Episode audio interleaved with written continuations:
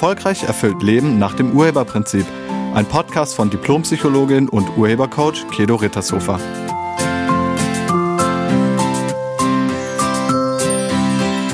Hallo, herzlich willkommen und schön, dass du da bist. Mir ist aufgefallen, dass der Coaching-Markt seit einigen Jahren immer größer wird und das ist auch gut so. Als ich 1998 damit anfing, musste man den Begriff noch erklären und jetzt begegnet einem Coaching überall. Und es gibt mittlerweile sehr viele Anbieter für Coaching-Ausbildungen. Und wenn man Coach werden will, kann man da schon mal den Überblick verlieren. Ich selbst biete ja auch eine Coaching-Ausbildung an, nämlich die Ausbildung zum Urhebercoach. Und ich werde sehr häufig gefragt, ob diese Ausbildung für die Person, die fragt, geeignet ist oder nicht. Und da habe ich mir gedacht, ich mache mal einen Podcast dazu. Also egal, ob du bereits ein Interesse an Coaching hast oder einfach nur neugierig bist, mehr darüber zu erfahren, dann lohnt es sich, mir jetzt die nächsten 15 Minuten zuzuhören. Lass uns gemeinsam die Welt des Coachings erkunden und lass uns rausfinden, wie du den passenden Ausbildungsweg finden kannst, um deine Kompetenz im Coaching zu erweitern und anderen Menschen im Leben zu dienen.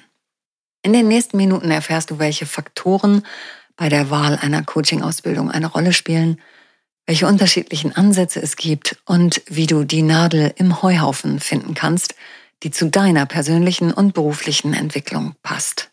Wenn du also Coach werden willst, ist der erste Punkt herauszufinden, was das eigentlich ist. Also was ist Coaching und was ist es nicht? Ich habe dazu schon mal einen Podcast gemacht. Das ist der Podcast mit der Nummer 140 und ich lade dich ein, dir den vielleicht nochmal anzuhören. Bekannt wurde der Begriff Coaching zunächst mal durch den Sport. Das Wort Coach bedeutet in der Übersetzung Kutsche.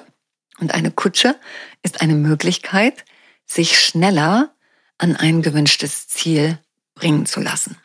To coach bezieht sich im Englischen auf das Beraten von Sportlern oder das Trainieren von Sportlern oder auch von Sportteams und es hat die Absicht, die sportliche Leistung zu verbessern. Und dann ist dieser Begriff in den Beratungsbereich rübergegangen. Und im Beratungsbereich versteht man unter Coaching eine professionelle Beratung durch einen professionellen Berater. Coaching wird oft als individuelle Beratung, Begleitung und Unterstützung von Einzelpersonen oder Personengruppen gesehen. Und der Berater ist dann halt der Coach.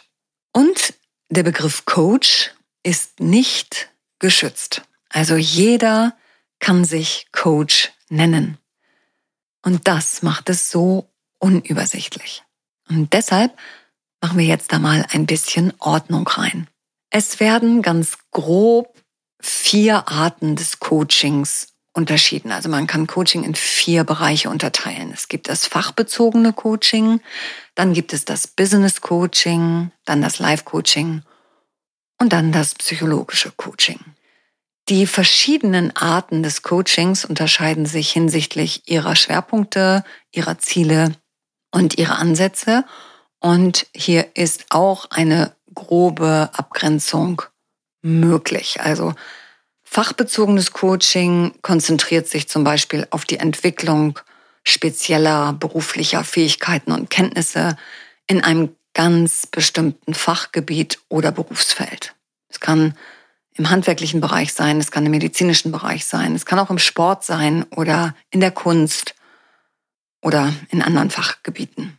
Das Hauptziel des fachbezogenen Coachings besteht darin, die berufliche Leistung und Expertise in dem Bereich zu verbessern. Also ein sportlicher Coach ist meistens ein fachbezogener Coach. Und der Coach sollte eine umfangreiche Erfahrung und gutes Fachwissen in dem Bereich aufweisen. Außerdem arbeitet er sehr eng mit seinen Klienten oder Coaches zusammen, um deren fachliche Fähigkeiten und Kompetenzen zu fördern.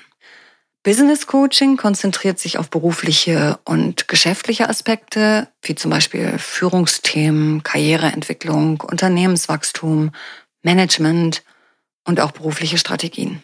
Und Business Coaching zielt darauf ab, beruflichen Erfolg und Effektivität im Geschäftsumfeld zu steigern und natürlich die berufliche Entwicklung im Rahmen eines Unternehmens oder einer beruflichen Laufbahn zu fördern. Man kann also auch mit Einzelpersonen arbeiten und macht dann Karriereberatung oder Karriereförderung beziehungsweise Karrierecoaching. Ein Business Coach kann sowohl organisatorische als auch persönliche Aspekte behandeln, um die beruflichen Ziele des Auftraggebers zu erreichen. Dies kann auch Themen wie Zusammenarbeit optimieren, Teamcoaching, Konfliktlösungscoaching oder Konfliktmanagement beinhalten. Es kann aber auch Führungsentwicklung beinhalten und Führungskräfte-Schulungen einschließen. Dann kommen wir zum Bereich Live-Coaching. Das Live-Coaching konzentriert sich auf das persönliche Leben und die individuelle Lebensgestaltung. Es kann verschiedene Lebensbereiche abdecken, einschließlich Beziehungen, Gesundheit, Finanzen und Lebensziele. Das Hauptziel des Life-Coachings besteht darin, persönliches Glück, Zufriedenheit und Lebensqualität zu steigern, indem individuelle Lebensziele und Veränderungen erreicht werden. Life-Coaches verwenden oft eine ganz breite Palette an Methoden und Techniken, um ihren Coaches bei der Selbstreflexion, bei der Zielfestlegung und Umsetzung von Veränderungen zu unterstützen. Und als viertes gibt es dann noch das psychologische Coaching, das kombiniert Coaching-Techniken mit psychologischem Fachwissen. Es kann auf die Bewältigung von emotionalen Herausforderungen, die Verbesserung des mentalen Wohlbefindens und die Entwicklung von Selbstbewusstsein ausgerichtet sein. Das Ziel des psychologischen Coachings besteht darin, emotionale Gesundheit und mentales Wohlbefinden zu fördern, indem psychologische Prinzipien und Techniken angewendet werden. Psychologische Coaches sollten also eine psychologische Ausbildung haben und sie arbeiten mit ihren Coaches oder Klienten zusammen, um Selbstreflexion, emotionales Verständnis und die Entwicklung von Bewältigungsstrategien zu fördern. Sie können auch bei der Überwindung von Angstzuständen, Stress oder anderen emotionalen Herausforderungen unterstützen. Das können Life-Coache ohne eine psychologische Ausbildung. Und die Grenzen zwischen diesen Coaching-Arten sind sehr fließend, weil die Coaches unterschiedliche Arten und Ansätze und Methoden anwenden können, um den individuellen Bedürfnissen ihrer Kunden gerecht zu werden. Die Wahl eines bestimmten Coaching-Typs hängt von den ganz persönlichen Zielen und Bedürfnissen des Kunden ab. Wenn du also Coach werden willst, dann gilt es zunächst festzulegen, welche Art Coaching willst du machen. Willst du fachbezogenes Coaching machen? Willst du Business Coaching machen? Willst du Live-Coaching machen oder willst du auch psychologisches Coaching machen? Ich selbst bin Diplompsychologin und ich habe 1999 eine einjährige Coaching-Ausbildung mit einem ganz speziellen philosophischen Ansatz mitgemacht. Für mich war das super, weil ich nämlich durch mein Studium der Psychologie und durch den Schwerpunkt der Arbeits- und Organisationspsychologie und natürlich durch meine Therapieausbildung und der Ausbildung in chinesischer Medizin schon so viel an Techniken und Wissen hatte. Und diesen philosophischen Ansatz, den fand ich einfach mega spannend. Das alles, was ich vorher gemacht habe und diesen Coaching-Ansatz und das alles habe ich dann einfach miteinander kombiniert. Und so meine Art des Urhebercoachings entwickelt. Wenn du also schon beruflich etwas machst, was dir richtig gut gefällt, dann könntest du eine Coaching-Ausbildung als Zusatzausbildung da oben drauf setzen und das miteinander kombinieren. Das geht nämlich. Was ich persönlich am psychologischen Coaching so mag, ist, dass ich damit sowohl im Business-Bereich als auch im Live-Bereich arbeiten kann also Business Coaching und Lebenscoaching abdecke.